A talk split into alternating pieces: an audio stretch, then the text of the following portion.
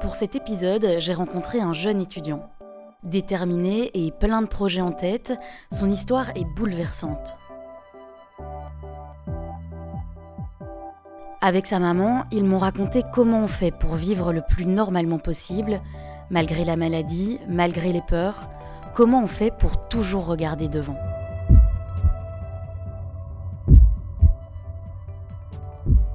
Euh, je m'appelle César Hiland, j'ai 24 ans et je suis étudiant à l'IEX.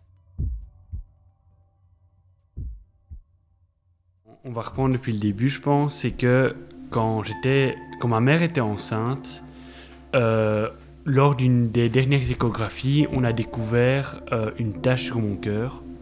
C'est généralement pas très bon signe parce que ça indique souvent une sclérose tubéreuse de Bourneville, qui est un handicap très lourd où l'espérance de vie est limitée à 25 ans, 25-30 ans, et où la personne est limitée à un état très végétatif.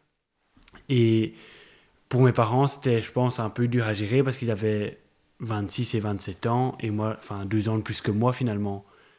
Et du coup, euh, il y a eu beaucoup de questions qui se sont posées à ce moment-là.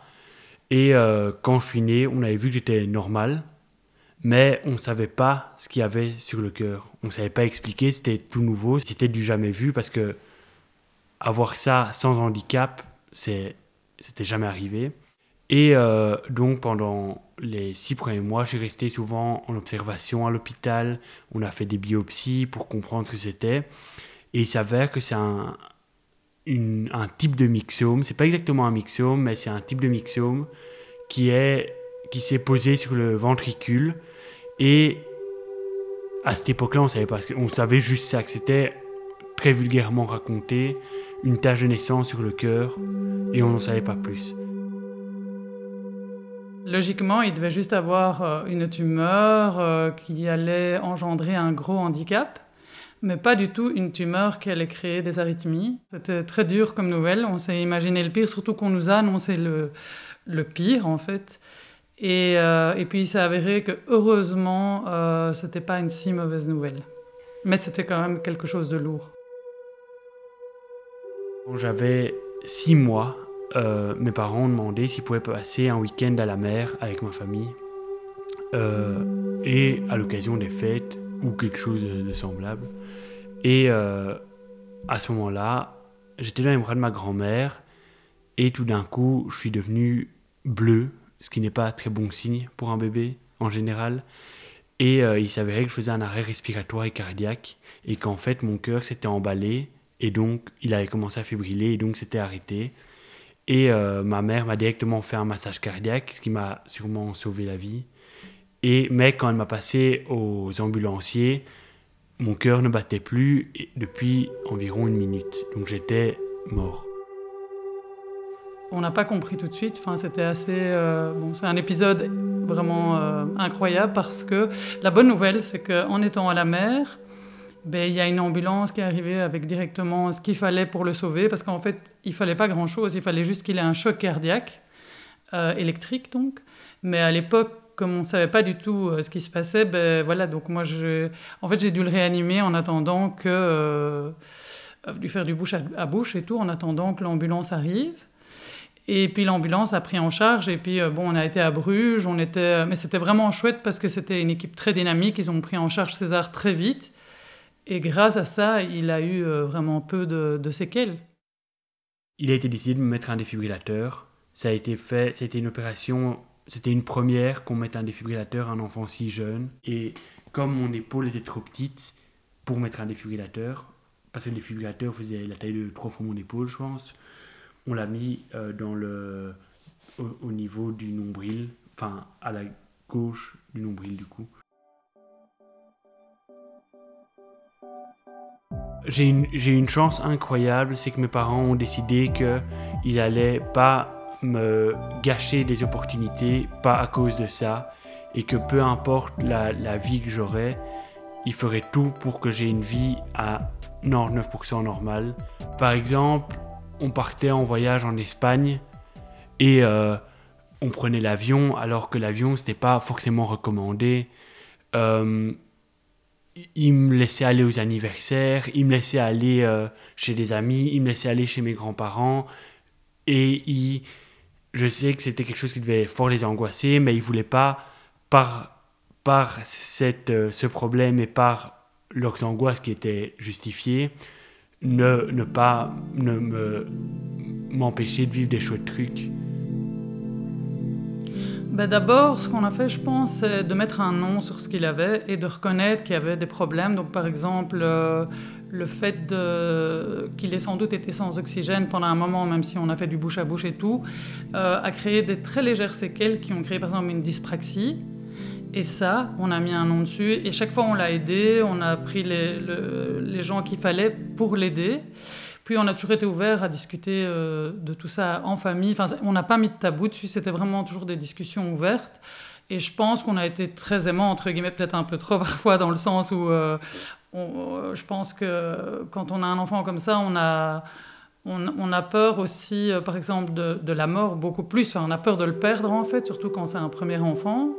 Donc il a peut-être eu un peu de pression avec ça. Et encore maintenant, je crois que parfois il doit vivre un petit peu cet attachement fort qui s'est créé j'ai grandi avec ça et euh, le moment où ça a été un peu dur à gérer, c'est que euh, quand j'étais adolescent, d'une part, comme je me construisais, c'était dur d'accepter d'être différent, dans le sens d'avoir des cicatrices, d'avoir un défibrillateur, d'avoir tout ça. Et aussi, à 14 ans, on a découvert que, à cause de l'arrêt respiratoire que j'ai fait, on a découvert que j'étais dyspraxique à cause de la tumeur à cause de, pardon, de l'arrêt cardiaque. Ce qui m'a poussé à, à accepter tout ça, c'est que j'ai toujours été dans le dépassement de moi et d'essayer toujours d'aller un cran au-dessus. Et même maintenant, dans la vie de tous les jours, euh, même si le problème cardiaque est très limité et n'en est plus un, j'ai toujours essayé de me dépasser, ce qui m'a permis d'être ce que je suis maintenant. Euh, ce qui m'a aussi aidé, c'est que j'ai des parents qui m'ont entre guillemets, forcé à avoir une vie normale en me disant, pour aucune raison, tu vas t'appuyer sur ce problème pour euh, te chercher des excuses, pour moins faire que les autres. Ils m'ont toujours obligé à faire comme les autres. Et donc, ça a demandé des efforts, mais maintenant, ça me permet de faire des études, de d'être totalement, pour moi, normal et d'être... Euh, totalement indépendant et tout ça. Et, et ça m'a permis de partir un an en Angleterre et plusieurs mois en Erasmus en toute confiance sans que... Et le problème cardiaque à ce moment-là ne s'est pas posé une seule fois dans l'équation. Alors moi, en tant que maman, je pense que j'aurais toujours au fond de moi peur, mais je fais tout pour combattre ça et César m'y aide vraiment. Quand j'ai vraiment peur, on en parle. Et euh, il fait tout pour me sécuriser, en fait, pour, me, pour répondre euh, à mes peurs de façon raisonnable et pour que ça diminue. Mais bon, je ne suis pas tout le temps sur son dos, mais par exemple, quand il part à l'étranger, il sait que j'ai toujours un petit, euh, un petit sursaut de j'espère qu'il va rien se passer, ou bien quand il est en soirée et tout, je me dis toujours oui, avec l'alcool, est-ce que. Bon, c'est ridicule, en fait, c'est des bêtises, parce que pour tout parent, il y a cette inquiétude, sauf que dans son cas, bon, je devrais m'être détachée, il a 24 ans, mais j'ai confiance en lui et j'ai confiance en sa santé. Je pense que ça va aller de mieux en mieux. En 2011, on avait fait une radio, enfin une écho du cœur, où on voyait vraiment bien encore la tumeur qui faisait à peu près 4 cm sur 4. Et euh, en 2019, on a fait une écho où on la voyait plus. Le seul désagrément que j'ai maintenant, c'est un entre guillemets désagrément, c'est un défibrillateur mais qui se met pas en marche. C'est une espèce de sécurité et dans ma tête, enfin, je pense qu'inconsciemment, c'est une sécurité qui me fait du pas du bien, mais qui me rassure. Théoriquement, il ne devrait, plus rien se passer, mais toujours les médecins estiment que dans le bénéfice du doute où j'ai le moindre truc qui pourrait être lié à la tumeur, il faut qu'il y ait une sécurité. Et aussi, moi j'ai grandi avec un défibrillateur, ça fait vraiment partie de ma vie, ça fait presque partie de mon corps. Et pour moi, c'est presque impensable de vivre. Enfin, c'est difficile. Ce serait tout un travail sur moi d'apprendre à vivre sans. Moi, je suis assez fière parce qu'il a pris ça plutôt comme euh, un atout Et euh, il en a fait sa force, en fait, de dire voilà, je, suis comme ça, mais je veux pas qu'on fasse de différence. Et je trouve ça incroyable parce que, enfin, c'est pas, pas évident. Et voilà, donc on essaye de l'encourager. J'ai plus de chances d'aller à l'hôpital euh, comme il y a euh, quelques mois pour une jambe cassée que pour un truc lié au cœur. Le cœur, enfin, le problème cardiaque est vraiment devenu anecdotique dans ma vie. Le cœur passant en dernier, c'est quelque chose que je prends plus en considération dans mes décisions comme quand j'étais petit, où la première question qu'on se posait, c'est est-ce que ça va être compatible avec César? Non, là c'est vraiment le dernier truc que je prends en considération. La plus grosse séquelle pour moi qui est la plus dure à accepter, c'est les cicatrices. Parce que tout le monde me dit euh, Ah oui, on les voit pas, c'est impressionnant, mais forcément, moi je les vois. Et je trouve que mon ventre, on a bien fait les frais. C'est le truc avec lequel j'ai un peu du mal mais je m'en plains pas et j'arrive à relativiser parce que je me dis, je préfère avoir des cicatrices qui me permettent de vivre normalement que avoir euh, une jambe en moins ou euh, une déformation physique forte ou des choses comme ça qui, qui seraient vraiment embêtantes dans ma vie au quotidien. Là, c'est juste des traces sur le corps et voilà.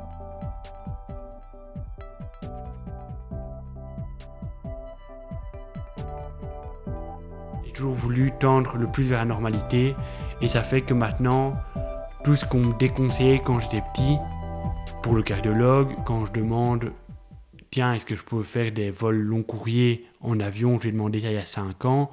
Pour lui, la question ne se posait même plus. Et, euh, et donc, euh, maintenant, je me réjouis de pouvoir vivre normalement et d'avoir une vie normale et que et c'est ça un peu ce qui m'a permis, enfin c'est ça qui me permet d'en parler aussi sereinement aujourd'hui.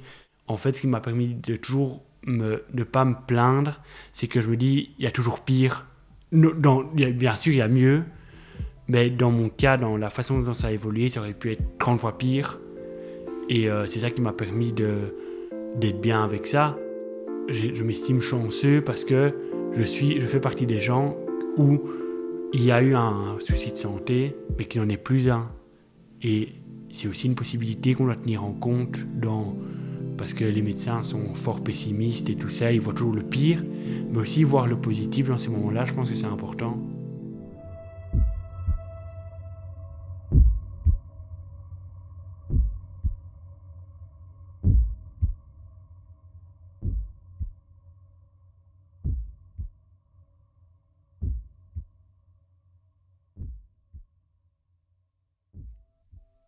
Ça vient du cœur est un podcast produit par la Ligue cardiologique belge dans un but de prévention et de compréhension des maladies cardiovasculaires. Dans les prochains épisodes, on ira à la rencontre d'autres personnes pour entendre de nouvelles histoires de cœur. Alors si vous ne voulez rien louper, abonnez-vous. Merci pour votre écoute et à bientôt.